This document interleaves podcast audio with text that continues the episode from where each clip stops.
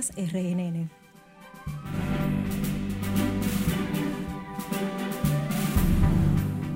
En la Cámara de Diputados todo está listo para conocer el polémico proyecto de fideicomiso público. Legisladores garantizan que revisarán cuestionamientos a ley electoral hechos por la Junta, pero piden que los dejen trabajar. Fuego devora varias casas en Villamella, deja en las calles al menos seis familias. Dos nuevos casos de cólera eleva a 10 los confirmados en el país. Poco más del 50% del parque vehicular ha logrado renovar su marbete. El plazo vence el 31 de enero. Y en el plano internacional, reabren la frontera con Canadá afectada hace una semana por la fuerte tormenta Elliot.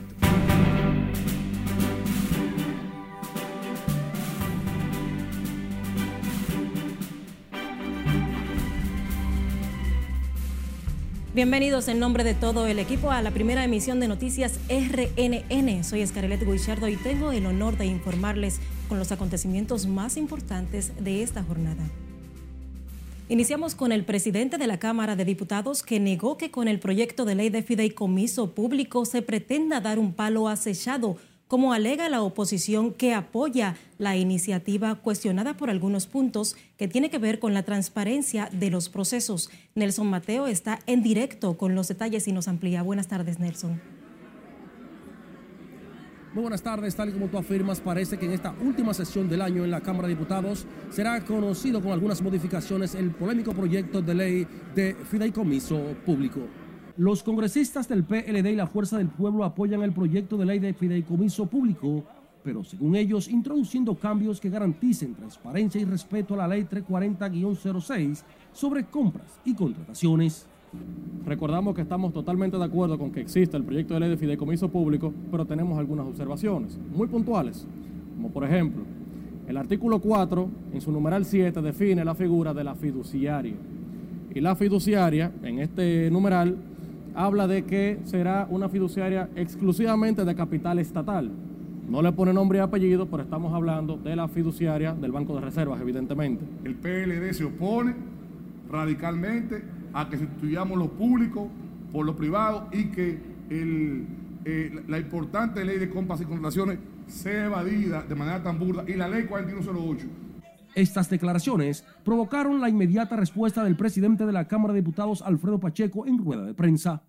En ese sentido, no es cierto que el Congreso Nacional, específicamente la Cámara de Diputados, quiera sorprender a ningún actor del país con la aprobación rápida de ningún tipo de proyecto, porque en el proyecto que hubo la queja y el ruido, que es el proyecto de fideicomiso público, primero es un proyecto que viene del Senado de la República y segundo, eh, es un proyecto en el que hemos venido teniendo grandes discusiones, yo diría que los últimos tres meses. Sin embargo, en su artículo 13, el proyecto de ley de fideicomiso público establece con claridad que los procesos de compras y contrataciones serán decididos por la ley 340-06 pero el oficialismo está dispuesto a que las observaciones de la oposición sean escuchadas.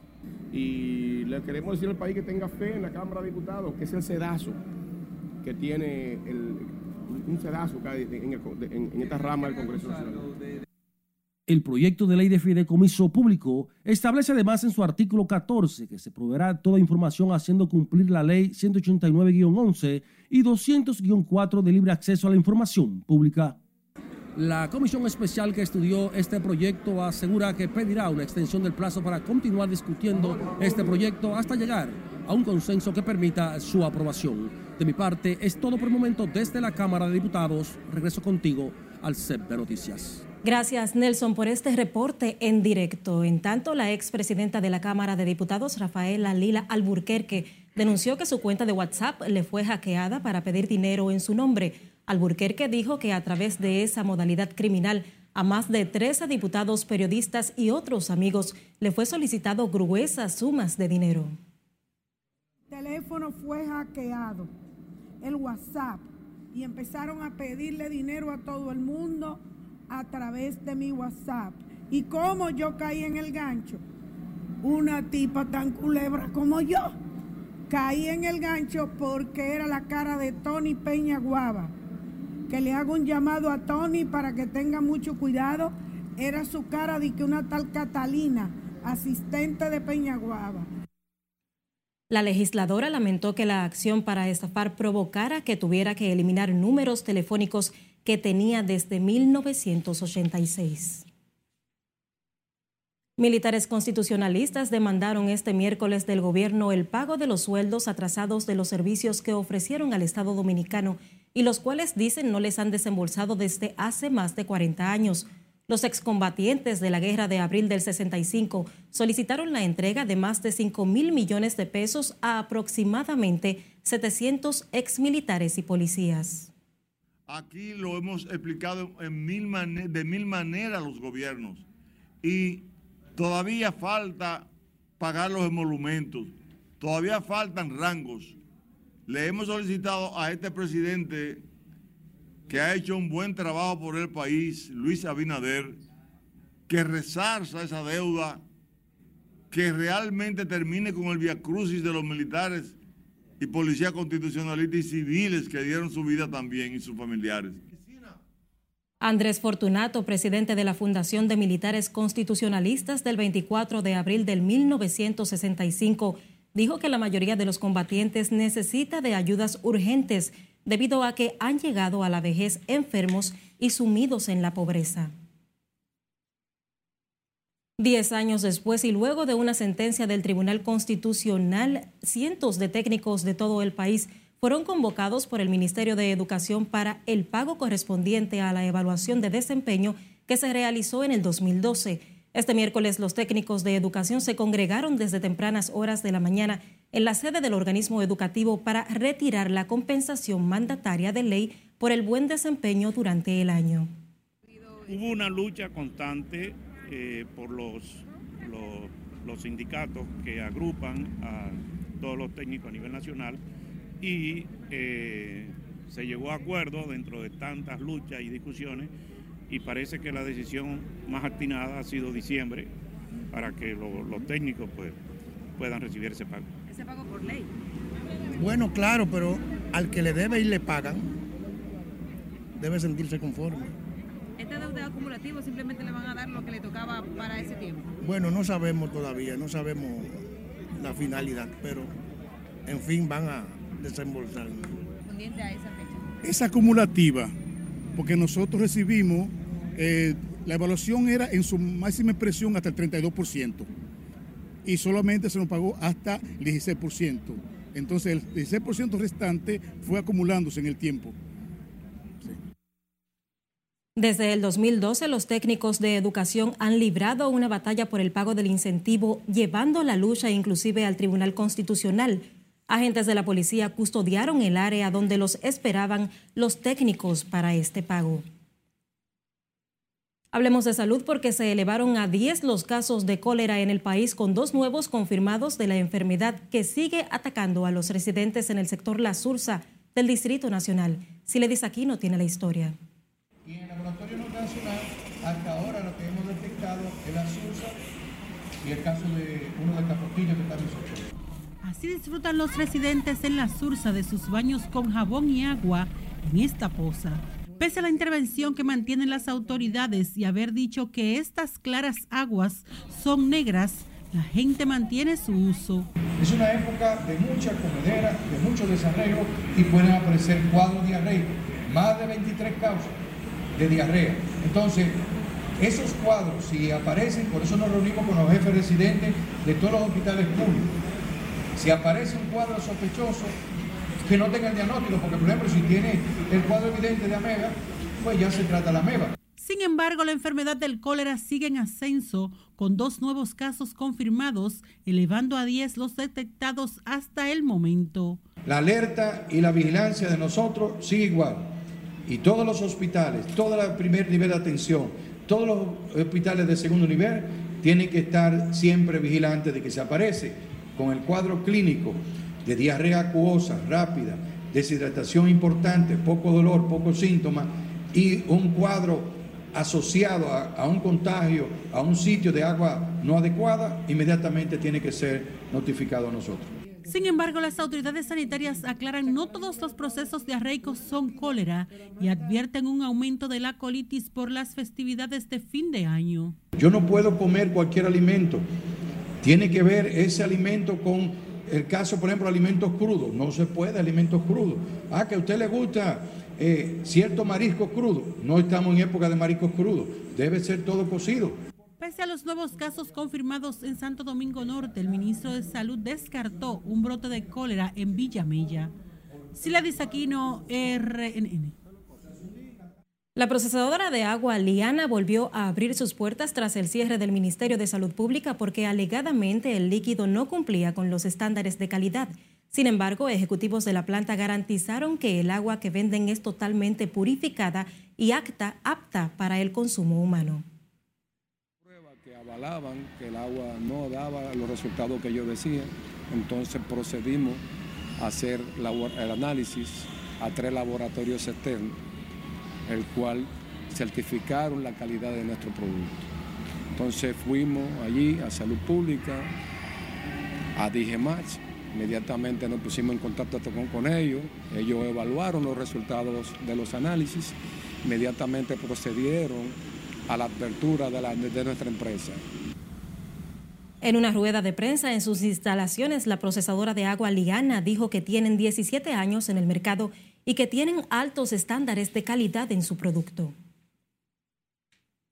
El Ministerio de Salud Pública notificó la realización de 1.534 muestras de COVID-19, tras las cuales detectó 155 nuevos contagios del virus en las últimas 24 horas, con lo cual el total de casos activos se sitúa en 644.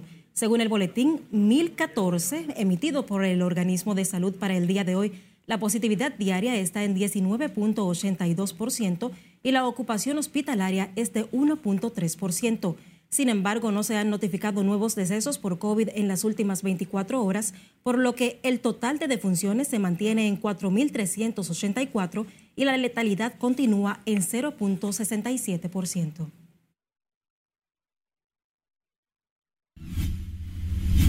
Nos vamos a comerciales, pero al volver, detalles del apresamiento de un hombre involucrado en decomiso de 197 paquetes de cocaína en el Ailar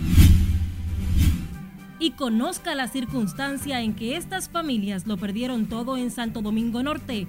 Siga con R.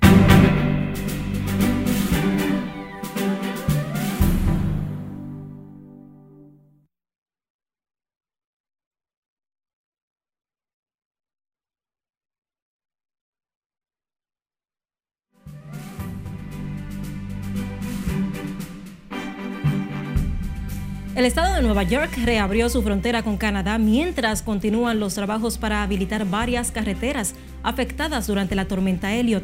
Cesarina Ravelo nos amplía en el resumen internacional de RNN. A siete días de la llegada del fenómeno atmosférico que dejó una situación caótica y más de medio centenar de muertos en Estados Unidos, donde residen miles de dominicanos, los equipos laboran para reabrir el resto de las vías de algunos condados afectadas por las extremas temperaturas del presente invierno. Entre los lugares más devastados está Búfalo, donde aún permanece cerrado su aeropuerto, tras el paso de Elliot, que afectó con temperaturas gélidas desde los grandes lagos cerca de Canadá hasta el río Bravo a lo largo de la frontera con México. El presidente de Estados Unidos, Joe Biden, partió a unas vacaciones en el Caribe donde se espera reflexiones sobre la resolución de Año Nuevo, decidir si buscará la reelección en 2024. El mandatario demócrata fue objeto de fuertes críticas por sus preparativos para pasarla bien, mientras una brutal tormenta de nieve azota a Estados Unidos desde hace una semana, dejando más de medio centenar de muertos. Estados Unidos mantendrá las deportaciones masivas, al menos hasta que el Supremo escuche los argumentos de las partes en su periodo de audiencia en febrero del año próximo. Esto permite al gobierno de Joe Biden continuar bloqueando la entrada a los migrantes utilizando la normativa impuesta por el gobierno de Donald Trump durante la pandemia. Organizaciones de defensa de los derechos humanos criticaron la decisión del Supremo y argumentaron que niega el asilo a los que huyen de la persecución, porque ahora las leyes estadounidenses eliminan el derecho a solicitar protección a ese país. A propósito, la patrulla fronteriza de Estados Unidos inició la construcción de una carpa gigante cerca de la ciudad fronteriza de El Paso, en Texas, para acoger a migrantes. Las autoridades esperan un aluvión de migrantes luego del posible vencimiento del título 42, una normativa que permite expulsar a los indocumentados de forma expedita y rechazar las solicitudes de asilo bajo pretextos sanitarios por la propagación del COVID-19. Al menos una persona murió y varias resultaron heridas este miércoles por un accidente múltiple en un puente del río Amarillo cerca de la ciudad china de Cheonchou, en la provincia de Henan.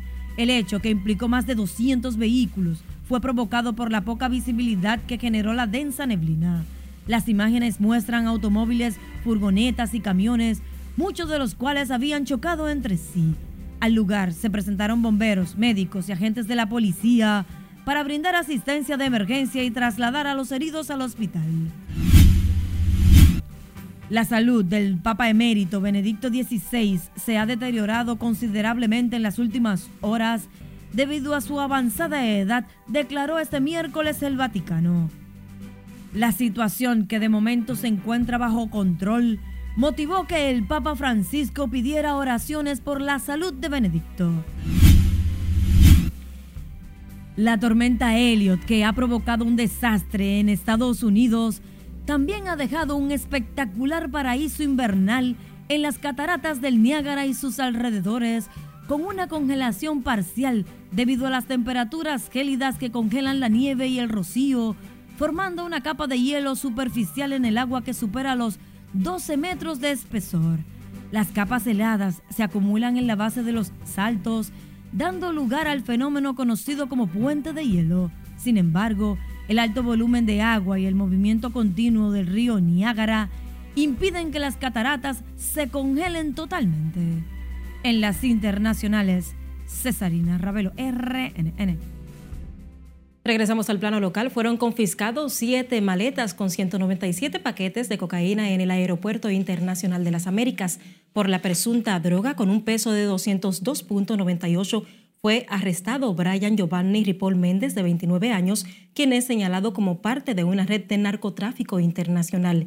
El hallazgo fue realizado por agentes de la Dirección Nacional de Control de Drogas y miembros del Ministerio Público, quienes aseguran que se profundizan las investigaciones del caso.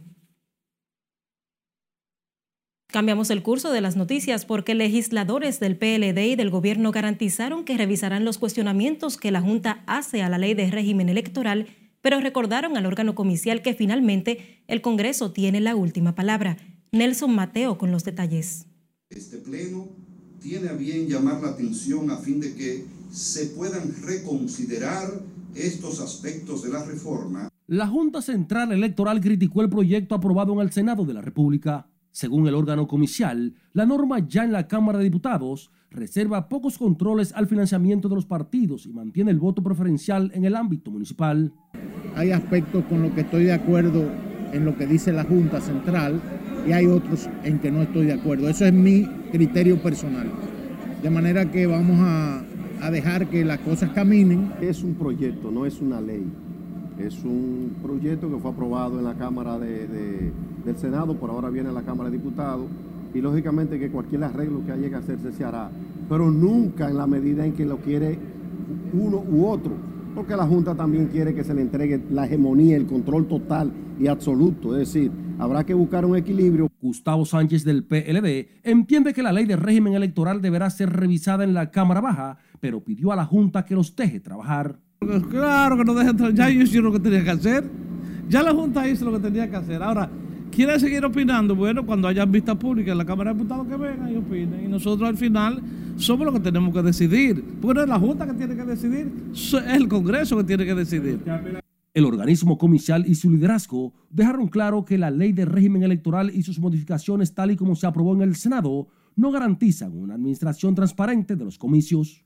Ese documento que recogió la Junta, que depositó aquí, fue entregado en el Senado pero de un momento a otro aprueban una ley sin que los partidos políticos planteen posiciones. Valoramos la posición de la Junta Central Electoral que hizo las observaciones donde estableció en ese documento en el día de ayer del Pleno aquellos aspectos que fueron recogidos de su propuesta. Los legisladores entienden la importancia de la ley de régimen electoral 15-19 y sus cambios, pero entienden que la pieza debe ser llevada a un consenso del más alto nivel político. Nelson Mateo, RNN. Los aumentos constantes en la factura energética mantienen preocupados a residentes en diferentes sectores de San Juan, quienes además se quejan de los apagones. Julio César Mateo nos cuenta más.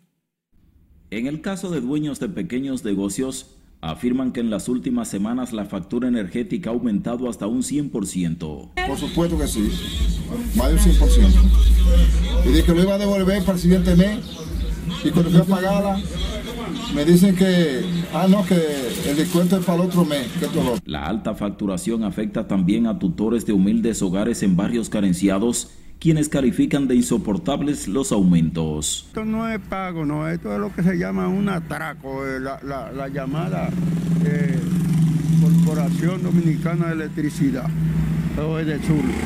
Eh, un atraco grande, ya la gente está, esto es inaguantable. Ante el aumento de la factura eléctrica, muchos ciudadanos han iniciado procesos de reclamos, pero estos no han prosperado. Pedimos al presidente que él tiene que tomar sobre, eh, sobre el asunto de eso, porque eso es un abuso. Uno aquí no, no se gana gran cosa y él y esa gente está abusando de uno. Beneficiarios del subsidio Bonoluz también han sido afectados con el aumento del servicio energético. Más barata, pero mucho más barata. Y ni siquiera me cobraban porque solo con el Bonoluz solamente tenía con eso y ahora me cobraron, me cobraron 500 pesos junto del Bonoluz también. Pequeños comerciantes de San Juan advirtieron que de continuar las alzas en la tarifa energética, sus microempresas podrían desaparecer. En San Juan de la Maguana, Julio César Mateo, RNN. La Asociación Nacional de Profesionales Agropecuarios abogó este miércoles por la reincorporación de unos 700 técnicos del sector a las áreas productivas del país. El presidente de la AMPA, Danilo Severiano, también manifestó su agradecimiento por la corrección que hizo el presidente Abinader al decreto 181-22 que otorga pensiones especiales a 335 profesionales agropecuarios con salarios de entre 50 y 75 mil pesos. El país lo necesita y que se desarrollen programas, proyectos realmente que nuestros productores sean beneficiados, porque si se nombran estos técnicos que puedan trabajar directamente con nuestros productores, le va a llegar, toda la asistencia que el presidente se ha propuesto desarrollar y llevar al campo. Al hacer una evaluación del sector agropecuario, el presidente de la asociación citó entre los principales retos la necesidad de mayor inversión para investigación y adoptar tecnologías para bajar los costos de producción y la mano de obra extranjera. Recuerde que la información es poder. Acceda a rnn.com.do. Además, síganos en las diferentes plataformas digitales donde estamos como Noticias RNN. También envíe sus denuncias a la línea de WhatsApp que está en sus pantallas y recuerde que puede estar informado en cualquier momento a través de las diferentes plataformas de audio.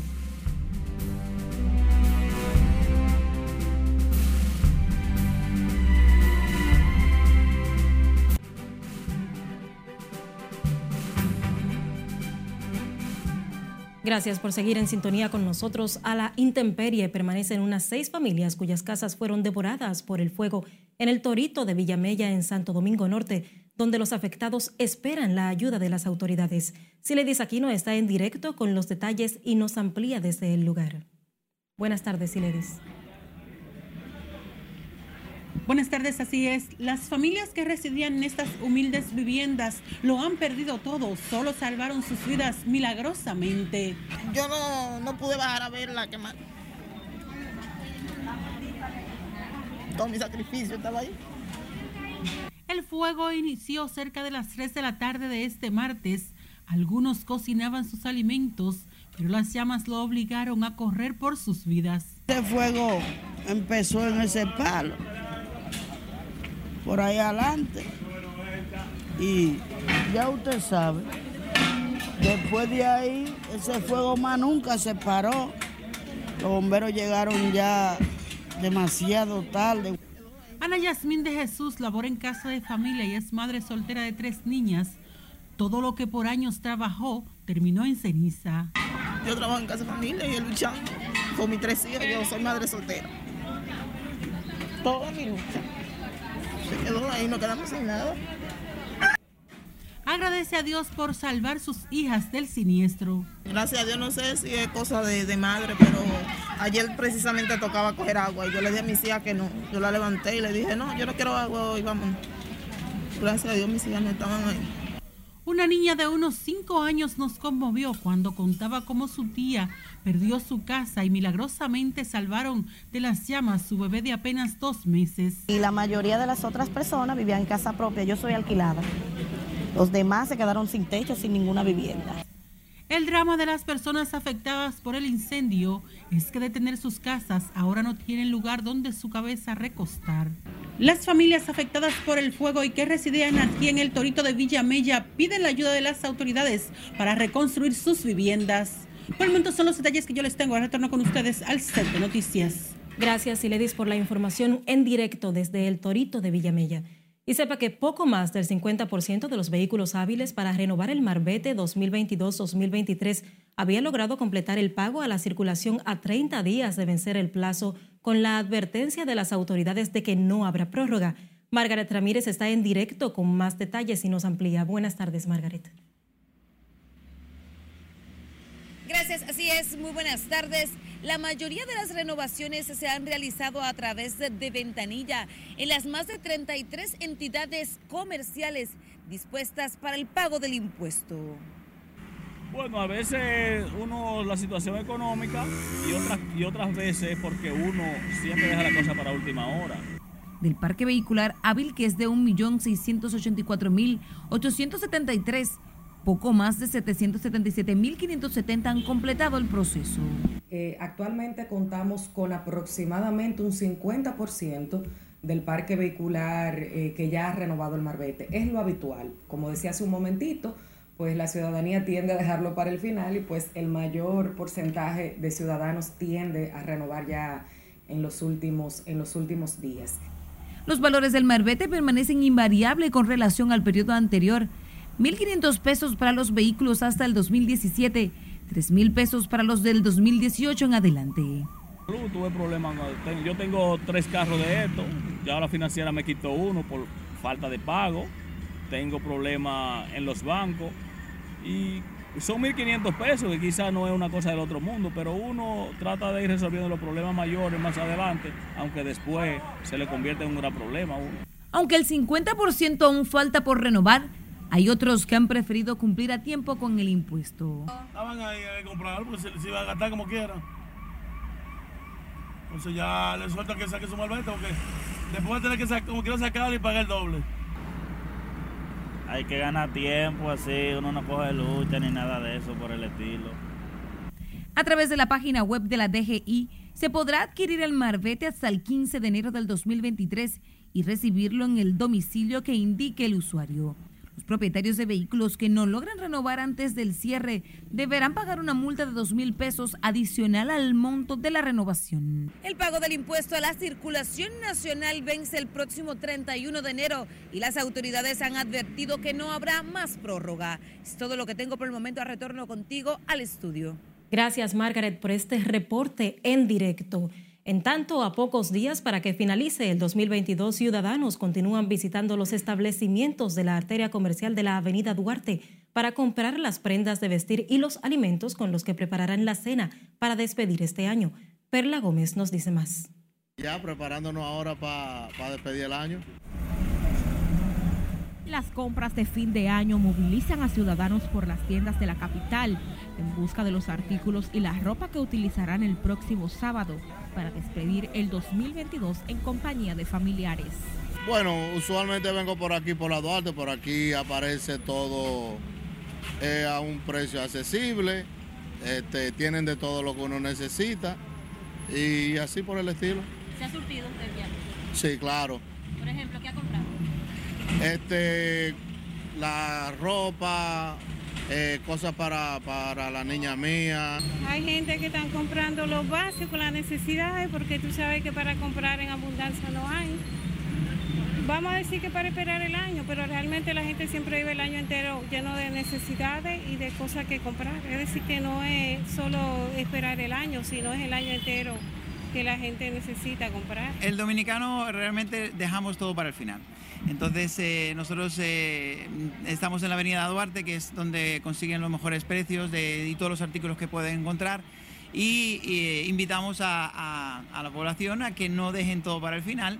Desde tempranas horas los consumidores recorren las tiendas en busca de las mejores ofertas de ropas, accesorios, zapatos y bisuterías. Todo lo tengo comprometido ya, pero veo el movimiento, se ve el movimiento en la calle, la gente eh, definitivamente está llenando los locales comerciales, creo que hay- ha, ha habido un respiro con todo esto del, del- del bono que ha dado el gobierno. Yo no he comprado nada porque yo todo lo traje de fuera. Yo vine de, de otro sitio para acá, entonces no he comprado nada aquí todavía, pero eh, no he visto los, los precios. Contrario a años anteriores, para esta época el comercio en la avenida Duarte ha disminuido considerablemente, aunque se espera un aumento significativo de las ventas en los próximos días. Perla Gómez, RNN.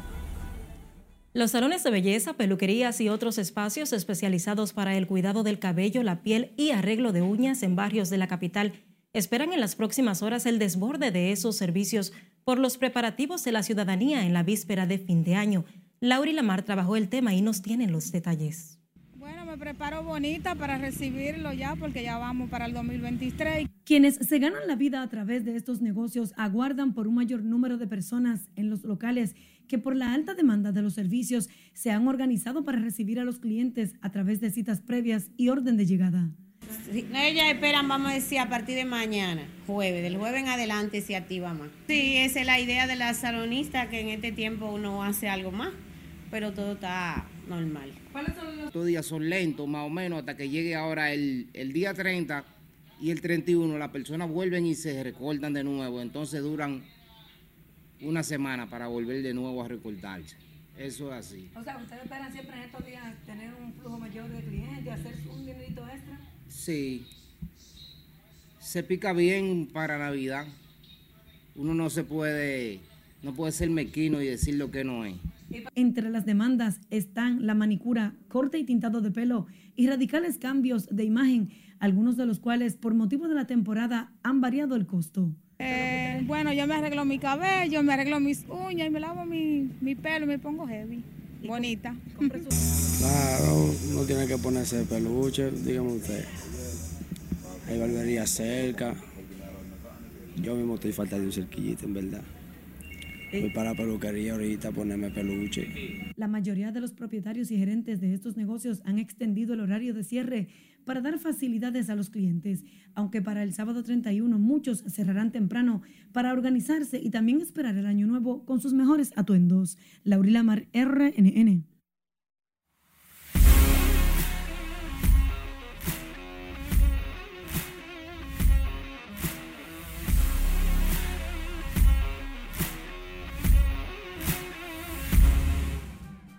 Saludos buenas, iniciamos la entrega deportiva hablando del béisbol invernal de la República Dominicana en el Estadio Cibao de Santiago, en el cuarto episodio. Soy Almonte, lo graba sencillo remolcador en la primera carrera sala. ¿Qué pasó? Y este deslizamiento tan raro. Por otro lado, Jairo Muñoz en el quinto remolcaba dos con un doblete, ya las águilas estaban 5 a 0 al final. Los aguiluchos ganaron de manera fácil y convincente en blanqueada por Roenis Elías en el estadio Quiqueya. Juan Marichal Marcelo Zuna en el cuarto episodio ligaba este doblete productor de Eric González que volando bajito llegaba al home. Ya los gigantes ganaban una carrera por cero a los Tigres del Licey. Luego el propio Eric González conectó cuadrangular que la mandó al morro de Montecristi. Colocaba el juego 2 por 0 y cuidado con los gigantes. Raúl Valdés se fue sin decisión, lanzó siete entradas. Luego Nomar Mazara en batazo en el cuadro por la vía 43, remolcaba la primera del Licey en el sexto. Y no fue hasta Atención, después de este juego 2 por 1, el séptimo que Emilio Bonifacio conectó cuadrangular sorprendiendo al mundo porque apenas era el octavo de Emilio Bonifacio de por vida en toda su carrera en el béisbol invernal, no importa cuándo ni dónde jugó. El octavo y el segundo en postemporada. Pero los liceístas soñaban y vitoreaban a su capitán, que dicho sea de paso, ganó un premio más adelante les digo. En el noveno, Henry Urrutia, ¿a quién más? Adivinen, adivinen, a Jairo Asensio, fue y remolcador de la tercera carrera de los gigantes y se acabó el juego. 3 por 2 los gigantes ganaron al Licey y con esta victoria empatan con los azules. El caballero del año, Lalidón, ya anunció que el premio al mejor jugador con más compañerismo, espíritu de compañerismo, es Emilio Bonifacio. Ese premio se lo dieron sus compañeros. Y el mejor gerente del año, votando los equipos nada más, Audo Vicente de los Tigres del Licey. El Licey se ha llevado prácticamente todos los premios de la Lidom. José Offerman, hablando de premios, le preguntaron, y por ser manager del año, ¿estás contento? Y él dijo, yo cambio los tres premios que me dieron de manager del año en el pelotero estrella de la semana, en los dominicanos primero y en Lidón por ser campeón y el título 23 del Licey. Palabras han habido José Offerman concentrado en no quedarse fuera de la ronda final. Ahora calentamos la pelota.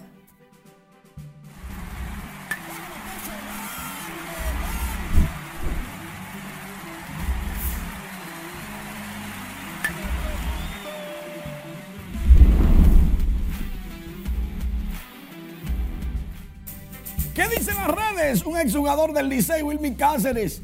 En estos días, si usted, si usted habla mucho en las redes, se moja de tanto que lloran. Gregory Soto solamente va a lanzar 10 días, 10 entradas por, el, por las águilas. Ahí está Shrek, el de las águilas, diciéndole algo a las estrellas. Oh, pero hay un Shrek del Licey también. No les voy a decir lo que dicen, tienen que buscar a Lidón Memes. Pero mientras tanto, mientras tanto, dice Rubén Iselías que van dos blanqueadas en el round robin. Los liceístas viendo a Jamaico Navarro. Hace mucho que fue del Licey, ¿por qué todavía lo tienen tan pendiente? Oh Dios, el colega Franklin Mirabal. Estos son los memes de las redes, porque el béisbol lo que despierta es pasión y relajo, lógicamente. Los liceístas creyéndose, ahí está en la tabla de posiciones. Empate en el primero y empate en el segundo. La pregunta del millón. ¿De qué equipo usted es, señorita Scarlett? Muy bonita esa tabla. ¿Usted está en el primero o en el segundo? Agradable, en el primero. Usted está en el primero. Porque el segundo puede ser el sótano también, ¿sabía? Vamos a seguir. Gracias Manuel y gracias a ustedes. Así finalizamos esta primera emisión de Noticias RNN. La invitación es a que continúe con la programación de la Red Nacional de Noticias.